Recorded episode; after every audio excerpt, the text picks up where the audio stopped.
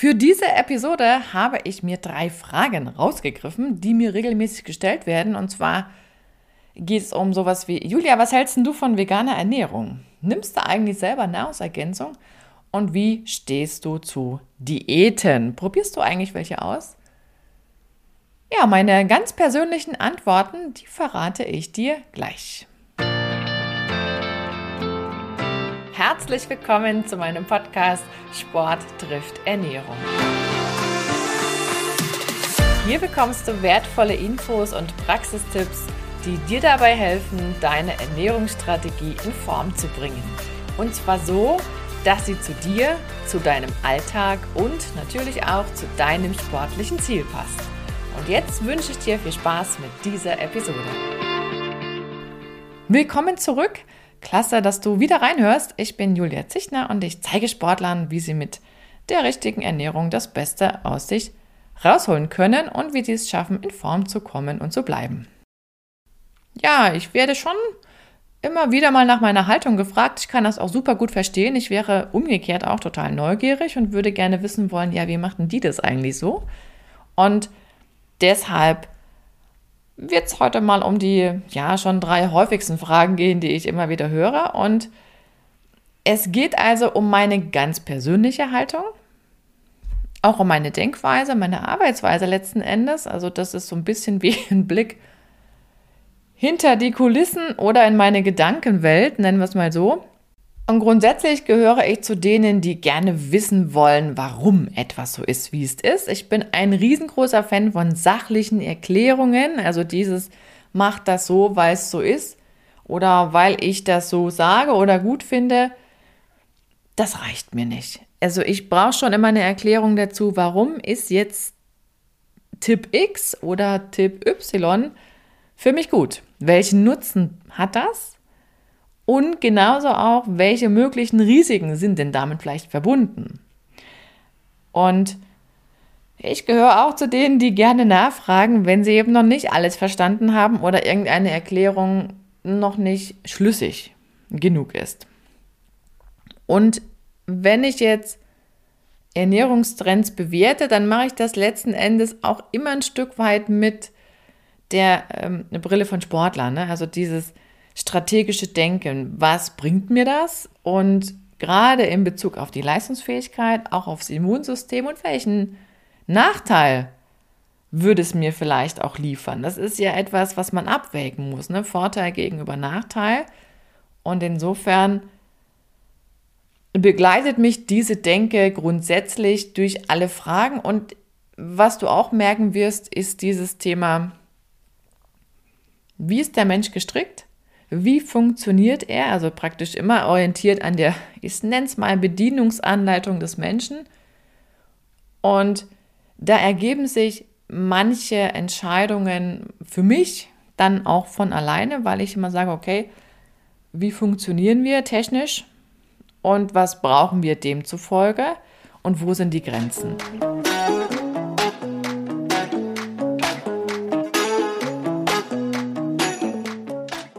Kommen wir mal zur ersten Frage. Julia, was hältst du von veganer Ernährung? Also in meinen Augen kann ja jeder essen und trinken, was er will. Das ist schon mal das eine. Ich arbeite auch mit allen zusammen, egal was da für eine Essgewohnheit äh, gerade Standard ist. Und für mich persönlich, aber das ist nur für mich persönlich so, ist es jetzt kein Ziel, mich nur von Pflanzen zu ernähren. Tageweise ist es möglich, überhaupt kein Thema, kommt auch manchmal mehr oder weniger zufällig vor, aber es wäre für mich kein grundsätzliches Ziel. Warum ist das so? Ein, ja, für mich triftiger Grund ist das Thema Genuss. Also mir schmecken tierische Lebensmittel einfach total gut. Ich möchte die nicht missen. Ich brauche davon keine Massen, aber wenn ich jetzt darauf verzichten sollte, dann wäre das schon eine Aufgabe mit, ja, sagen wir mal, mit offenem Ergebnis. Ne, wenn ich so an frische, weich gekochte Eier denke oder so einen schönen Bergkäse oder Quark, Joghurt, ich meine natürlich die weiße Linie, gesäuerte Milchprodukte oder so ein, so ein, so ein echter, gepökelter Schinken, der auch wirklich lange hält. Ne? Nicht so was Gespritztes, sondern was Echtes, handwerklich gut gemachtes. Oder ein Rinderfilet oder Fisch – na, das würde mir schon wahnsinnig schwer fallen, mir all diese Lebensmittel verbieten zu müssen, freiwillig verbieten zu müssen, Honig nicht zu vergessen. Oder die Weihnachtsgans. Also vieles ist ja auch mit gewissen Highlights oder Traditionen verbunden. Und wenn ich alleine schon mal diesen Punkt sehe, ist es für mich keine Option, mir tierisches zu verbieten. Ich verbiete mir auch keine Schokolade. Also ich würde sogar sehr stark vermuten, dass ich durch solche Verbote für, also dass, dass ich dann noch mehr Lust bekäme. Ich würde vielleicht auch die Freude am Essen verlieren, ich weiß es nicht. Aber es ist für mich persönlich eben keine Option. Nun bin ich auch ein Landei. Das heißt, ich bin zumindest im ländlichen Raum, Raum groß geworden und bin an diesen natürlichen Kreislauf gewöhnt, ne? dass Tiere gehalten werden, dann werden sie der Nahrungskette sozusagen zugeführt und dann geht es wieder von vorne los. Und dieser Kreislaufgedanke, dieses komplexe Denken, das ist auch etwas, was mir einfach ja auf den Leib geschrieben ist. Und das merke ich auch immer wieder, wenn ich Sachen bewerte, dass ich das ganz automatisch umsetze und auch meine Rückfragen immer an dieses komplexe Denken gekoppelt sind. Und ein weiterer Grund wäre die Physiologie, also im Prinzip die Frage, wie gut kommt der Mensch damit zurecht. Jetzt wieder ausgehend von der, ich sag mal, von der Bedienungsanleitung gedacht. Und da fließen für mich auch so Punkte rein wie Schadstoffbelastung, Darmgesundheit und so weiter. Es ist ja so, dass wir einige Mikronährstoffe aus tierischen Lebensmitteln definitiv effektiver beziehen können oder überhaupt nur aus tierischen Lebensmitteln beziehen können. Allen voran Eisen ist, ist halt besser aus tierischen Lebensmitteln aufzunehmen. Unser Körper hat damit das kleinere Problem da liegen die Fakten auch klar auf dem Tisch. Und B12 ist etwas, was wir über pflanzliche Lebensmittel nicht zu uns nehmen können. Und dann jedes Mal zu sagen, boah, da nehmen wir halt eine Nahrungsergänzung, kann man machen. Aber das ist nicht so leicht, wie das manchmal dargestellt wird. Das kommt sehr auch auf den Nährstoff an und es ist nicht so, dass ich mit einer Mischkost automatisch darauf verzichten kann. Es gibt auch Dinge, die wir einfach aus verschiedenen Gründen ja unzureichend oder im falschen Verhältnis äh, zu uns nehmen. Das bleibt nicht aus, dass man auf Nahrungsergänzung auch als, äh, ja, ich sag mal, Mischköster zurückgreifen müsste, sollte. Aber ich kann das schon deutlich reduzieren, wenn ich praktisch alle Lebensmittelgruppen in meine Essgewohnheit implementiere. Und das ist einfach für mich etwas, was zu meinem Ansatz gehört. Also hatte es ja schon gesagt, für mich ist dieses, wir gucken mal, wie wir mit echten Lebensmitteln zurechtkommen und wie weit wir damit kommen und nur das, was nicht möglich ist, das bleibt dann über Plan B. Gesäuerte Milchprodukte sind auch ein Teil von ja, Darmgesundheit, Darmflora gestalten. Man kann natürlich auch mit fermentierten Gemüsesachen einiges tun oder ähm, ja mit löslichen Ballaststoffen. Man muss halt immer gucken, ne, wie ist denn dann meine Endzufuhrmenge von Ballaststoffen? Die schießt dann auch schnell nach oben. Damit muss ein Darm auch klarkommen. So viel braucht der gar nicht immer. Also es ist halt irgendwann schwer, wenn ich nur auf Pflanzen zurückgreife, diese Ballaststoffzufuhr noch im Griff zu halten, ohne jetzt wiederum auf irgendwelche nicht ganz so qualitativ anspruchsvollen Lebensmittel zurückzugreifen. Das ich sag mal so, eine vegane Ernährung ist sehr anspruchsvoll, wenn man das so hinbekommen will, dass man an allen Türen wirklich das Optimum mitnimmt und man wird auch um Nahrungsergänzung kategorisch und konstant nicht umherkommen. Und das muss man halt einfach für sich entscheiden und das muss man mögen. Und es gibt noch ein Schlagwort, das nennt sich Risikoverteilung oder Risikomanagement, könnte man auch sagen. Es gibt ja in Lebensmitteln gewisse unerwünschte Substanzen, Schadstoffe, könnte man auch sagen. Und da gibt es für jede Lebensmittelgruppe ganz spezielle Substanzen. Und wenn ich jetzt sage, ich sortiere Fleisch aus, Fisch aus, Eier aus, Milchprodukte aus, dann gehen natürlich gewisse Schadstoffe weg. Das wäre ja ein Vorteil. Aber auf der anderen Seite müsste ich ja, um zu Eiweiß zu kommen beispielsweise, gewisse andere Lebensmittelgruppen nach oben schrauben in der Zufuhrmenge. Ich rede von Nüssen, ich rede von Ölsaaten beispielsweise, von Hülsenfrüchten. Und da gibt es ganz klare Erkenntnisse auch drüber, dass dann die Aufnahme von unerwünschten Substanzen deutlich gestiegen ist. Es gibt ja für jeden Schadstoff im Prinzip so eine akzeptable Höchstmenge, wo man sagt, damit kommt der Mensch zurecht. Und deshalb ist für mich persönlich so eine breite Risikoverteilung auch sinnvoller, als zu sagen, ich gehe jetzt auf ein paar Lebensmittel und hoffe, dass das dann automatisch so passt. Und wenn ich jetzt diese vegane Frage für mich nochmal so zusammenfasse, dann muss ich ganz klar sagen, für mich persönlich gibt es eben mehr Punkte, die mich davon abhalten, als mich motivieren, auf diesen Zug aufzuspringen. Und das hat rein praktische Gründe, rein risikotechnische, physiologische, aber eben auch genusstechnische. Und deshalb werde ich wohl heute oder morgen nicht zur Veganerin werden.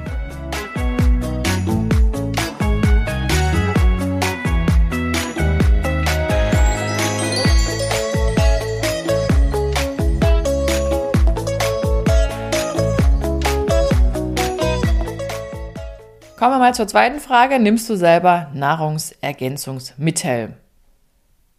Ja, nehme ich. Und zwar Omega-3 Öl in dem Falle und ich nehme Vitamin D. Das nehme ich auch das ganze Jahr über. Omega-3 hat es sich mal ergeben, als ich so eine Fettsäureanalyse gemacht hatte. Kann man ja machen über das Blut, beziehungsweise da geht es um die Beschaffung der Zellmembran von Zellen im Blut, wo man das gut sehen kann.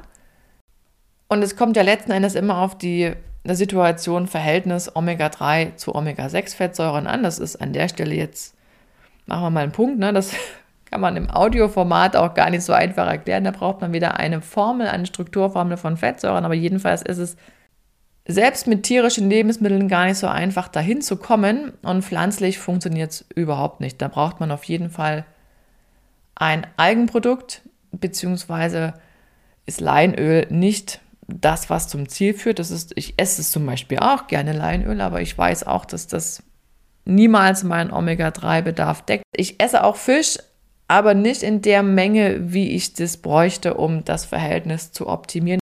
Also das ist auch für viele Mischköster tatsächlich ein, ein Thema, auch im Sport nochmal insbesondere. Dann haben wir Vitamin D.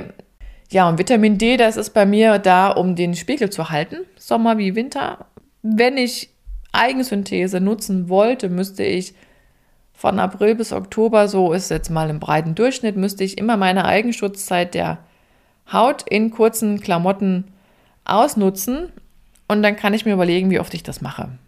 Und wenn ich das mache, dann bräuchte ich nichts einnehmen. Wenn ich das aber nicht schaffe, dann komme ich schon mal gar nicht über den Winter, weil ich im Sommer zu wenig in der Sonne gebadet habe und dann fehlt es auch im Sommer. Aber das ist etwas, das kann man gut im Blut nachweisen. Deswegen ist dieses Nahrungsergänzungsthema immer ein Thema, was eine ganz klare Schnittstelle zum Arzt darstellt, beziehungsweise zu Laboranalysen. Und gerade wenn man sich dafür entscheidet, Nahrungsergänzungsmittel in höherer Dosis zu nehmen, also in deutlich höherer Dosis, auch wie es vielleicht meinem eigenen Bedarf entspricht, und über längere Zeit dazu, dann sollte man schon auch gucken, wie sich gewisse Dinge im Blut verschieben. Denn, und das ist das Tückische daran, es gibt ja auch Transportsysteme, die transportieren nicht nur einen Nährstoff, also Mikronährstoff, also ein Spurenelement, um es genau zu machen, sondern gleich drei. Das haben wir beim Eisen, das konkurriert immer mit Zink und mit Selen. Und wenn ich jetzt sage, Eisen übertreibe ich jetzt mal, ich nehme viel auf, weil ich habe irgendwie eine Mangelsituation nachgewiesen, nicht geschätzt, sondern nachgewiesen, dann muss man damit rechnen, dass wenn ich das übertreibe, es woanders fehlt. Genauso beim Zink. Wir haben ja heute auch immer diese, ja, diese Wochen, monatelange höhere Zufuhr von Zink. Wenn ich das mache, sollte ich mir schon bewusst sein, es lohnt sich mal zu gucken, wie es mit dem Eisen aussieht, denn wenn ich Unmengen an Zink dauerhaft aufnehme, dann kann es sein, dass die Busse immer voll sind mit Zink und das Eisen steht immer da und wollte mitfahren, aber kommt halt nicht aus dem Darm. Das sind auch Dinge, die man nicht vergessen darf. Und deshalb ist es so schwierig, einfach zu sagen, oh, die Kapsel wird es schon richten. Und um auch die beiden noch zu ergänzen, Eisen nehme ich wirklich nur bei Bedarf und auch nur in geringeren Dosen. Also das, was gerne verschrieben wird von Ärzten nach dem Motto, du hast einen Mangel, du musst jetzt ein Riesenpräparat nehmen, irgendwas mit 100 Milligramm, das ist der reine Wahnsinn für jeden Darm. Das ist aber schon klar, wenn man es verschreibt, aber der funktioniert halt so. Ne? Die anderen sind immer Selbstzahler, aber deutlich effektiver. Und deshalb ist es für mich auch etwas, was ich gerne schon rechtzeitig im Blick behalte, damit ich eben auch mit den geringeren Dosen wesentlich besser zurechtkomme. Im doppelten Sinne. Und Eisen ist tatsächlich über die tierischen Lebensmittel, über rotes Fleisch deutlich besser aufzunehmen, weil das im Prinzip so schön verpackt ist. Da ist wie so ein Schirmchen drumherum. Man sagt ja auch Helmeisen, deswegen rotes Fleisch. Und das dient als Schutz. Eisen ist wahnsinnig reaktionsfreudig und macht dann eben auch Blödsinn im Körper. Und das kann ich einschränken, wenn ich das Eisen clever zu mir nehme, das heißt in tierischer Variante. Und bei Zink äh, muss ich sagen, das wäre etwas, was ich so in, in Erkältungsphasen vielleicht mal eine Woche nehme, aber länger, länger auch nicht. Aber es gibt auch hier den Punkt, dass wir sehr unterschiedliche Bedarfszahlen haben. Zink ist auch etwas, was vom Stressfaktor abhängt und ist etwas, was ganz klar in den medizinischen Bereich auch gehört, wenn ich das supplementiere über längere Zeit. Ja, man kann also auch mit einer unklugen Supplemente-Strategie vom Regen in die Traufe kommen und wünscht sich am Ende, dass die Probleme gelöst sind, hat aber ein bis zwei neue geschaffen. Ich kann zielgerichtet super gut mit Nahrungsergänzung arbeiten. Das kann mir auch Probleme lösen, ganz klar. Aber wenn ich chronisch viel aufnehme über längere Zeit, dann wird es schwierig. Nun ist es leider im Trend. Ne, das ähm, hat ja fast den Eindruck, wenn du nichts nimmst, bist du außen vor. Aber die spannende Frage ist ja immer, was kommt denn wirklich im Blut an? Bei weitem nicht das, was wir schlucken. Das muss man einfach festhalten. Aber das ist ja der spannende Punkt. Was bringt mir das? Sind wir wieder bei dem Aspekt. Ja, vielleicht noch ein abschließender Satz dazu. So eine schlechte Basisernährung, die bekommt man eben auch nicht mit Nahrungsergänzung glatt gezogen. Das wird manchmal ein bisschen rosarot zu rosarot dargestellt.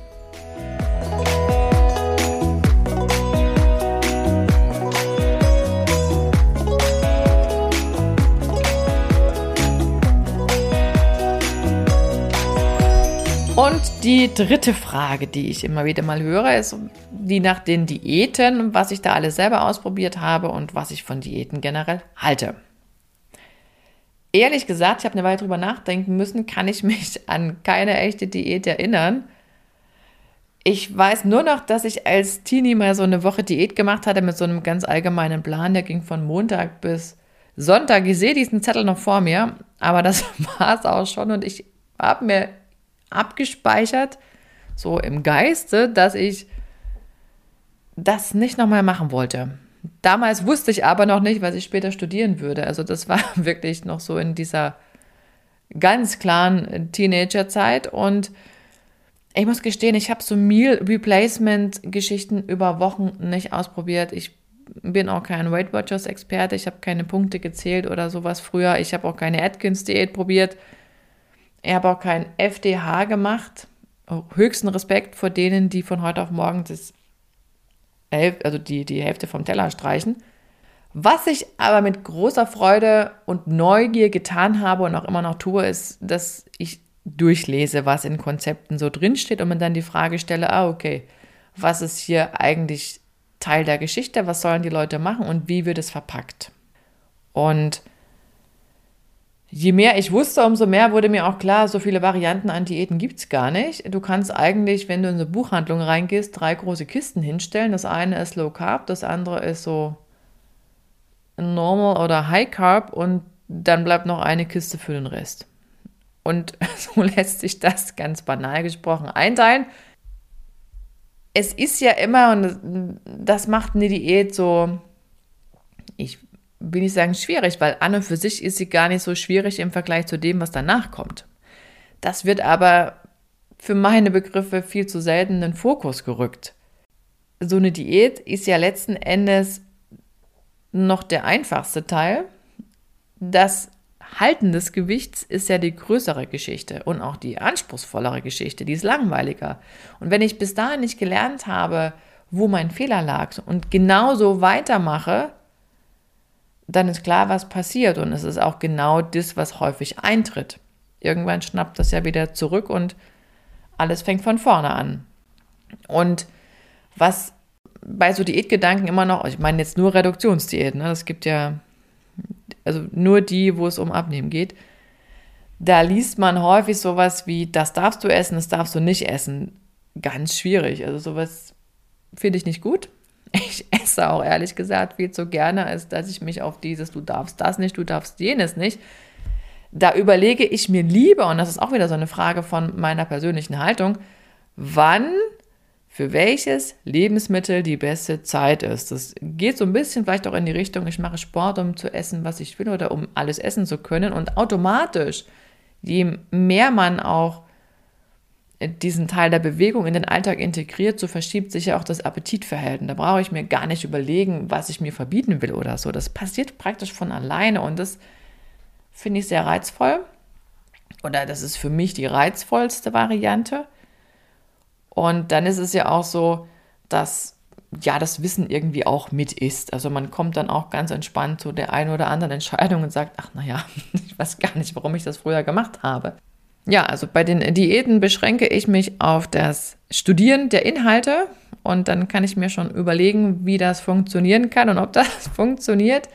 Und aus meiner Sicht ist es wichtiger zu begreifen, wie wir funktionieren, welche Nährstoffe wir wofür brauchen und wann vor allen Dingen, weil dann kann ich ganz gezielt auswählen und dann werde ich auch clever entscheiden. Das ist für mich eine ganz wichtige Grundlage und ich muss auch verstehen, wo, ja, ich will nicht sagen Fehler, aber wo im Prinzip die Ursachen lagen für eine gewisse Gewichtsentwicklung. Und dann gibt es in den aller, allermeisten Fällen einfach Dinge, die unglücklich gelaufen sind in Bezug aufs Essen und, und, und auch auf den Lebensstil. Und wenn man das versteht, dann bekommt man auch Dinge praktisch langfristig in den Griff und das ist ja letzten Endes das Ziel.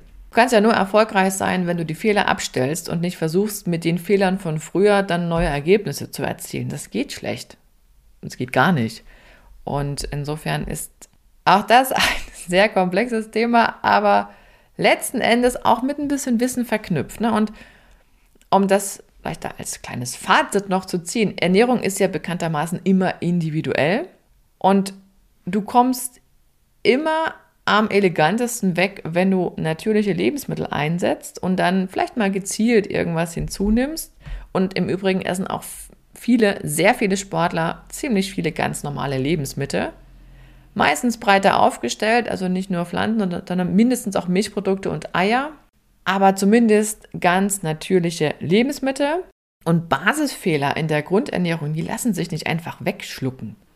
Aber man kann gezielt eben mit Supplementen Löcher stopfen, das geht. Und grundsätzlich sind, ist es wichtig, Ursachen zu finden, dann im Prinzip einen neuen Plan zu schmieden, sonst rutscht man immer wieder in die alte Misere zurück. Und wenn man etwas anderes erreichen will, dann muss man eben auch Dinge anders machen. Tja, und wenn es um Reduktionsdiäten geht, dann spielt natürlich der Fettstoffwechsel von Hause aus eine ganz zentrale Rolle und wenn du die wichtigsten Basics dazu wissen oder eben überprüfen willst, dann nimm doch gerne am Live-Meeting teil, was ich demnächst halte, zum Einmaleins des Fettstoffwechsels. Das findet am Montag, den 27. Februar statt, halb acht abends, also 19.30 Uhr und geh am besten auf foodeducation.de, scrolle ein bisschen nach unten und dann kommst du ganz automatisch dahin und den Link auch direkt zur Anmeldeseite, die habe ich dir in die Show Notes gepackt. Und wer weiß, vielleicht sehen wir uns ja bald in Zoom, würde mich sehr freuen. So, die Episode nähert sich in ganz großen Schritten dem Ende und ich danke dir sehr fürs Zuhören. Hab noch ein schönes Wochenende und genieß das, was dir schmeckt. Deine Julia.